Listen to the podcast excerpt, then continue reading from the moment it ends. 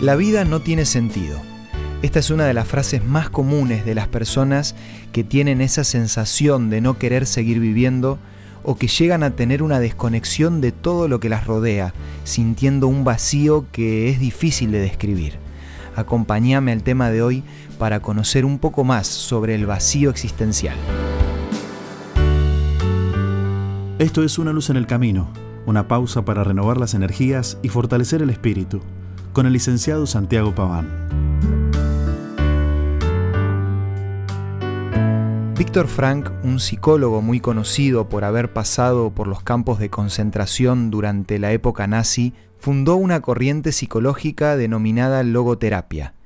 En ese tiempo ya era neurólogo y psiquiatra y terminó de formar su idea de la psicología en medio de los campos de concentración, que él los llamaba el infierno sobre la tierra. Frank habló mucho sobre el suicidio, uno de los temas más importantes y difíciles de la filosofía y la psicología. Según varias investigaciones, vio que lejos de lo que muchos pensaban, los mayores índices de suicidio no se dan en las clases bajas de la sociedad, sino entre las altas.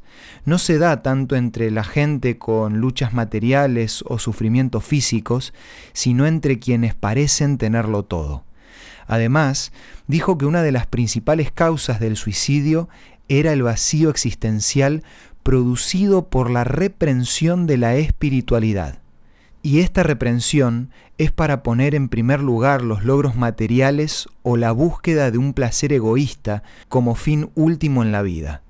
Según él, para este tipo de personas la vida carece de sentido y propósito, a pesar de tener todos los placeres, lujos y comodidades.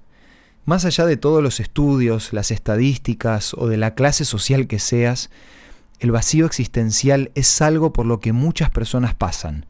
El mismo Salomón evidentemente lo sufrió porque en Eclesiastés 2.17 dijo, llegué a odiar la vida porque todo lo que se hace aquí bajo el sol es tan complicado, nada tiene sentido, es como perseguir el viento. Ahora, tomando las palabras de Víctor Frank, es verdad que hay algo en la condición humana que va más allá de lo material o de los placeres. También está la parte espiritual, y cuando se descuida esta área es cuando todo se vuelve blanco y negro como sin sentido. La solución es dejar de reprimir esa parte espiritual y darle de comer para que sea un pilar más en nuestra vida. Por algo hace más de dos mil años Jesús dijo, no solo de pan vivirá el hombre, sino de toda palabra que sale de la boca de Dios. Además, como un complemento para hacer crecer esa parte espiritual, quiero ofrecerte la revista Sentimientos que podés solicitar de manera gratuita a nuestros puntos de contacto. Envíanos un WhatsApp al 11 62 26 12 29 o búscanos en Facebook como Una Luz en el Camino. La revista Sentimientos te va a ayudar a vivir con un propósito un día a la vez. Esto fue Una Luz en el Camino. Te esperamos mañana para un nuevo encuentro, cuando volveremos a decir...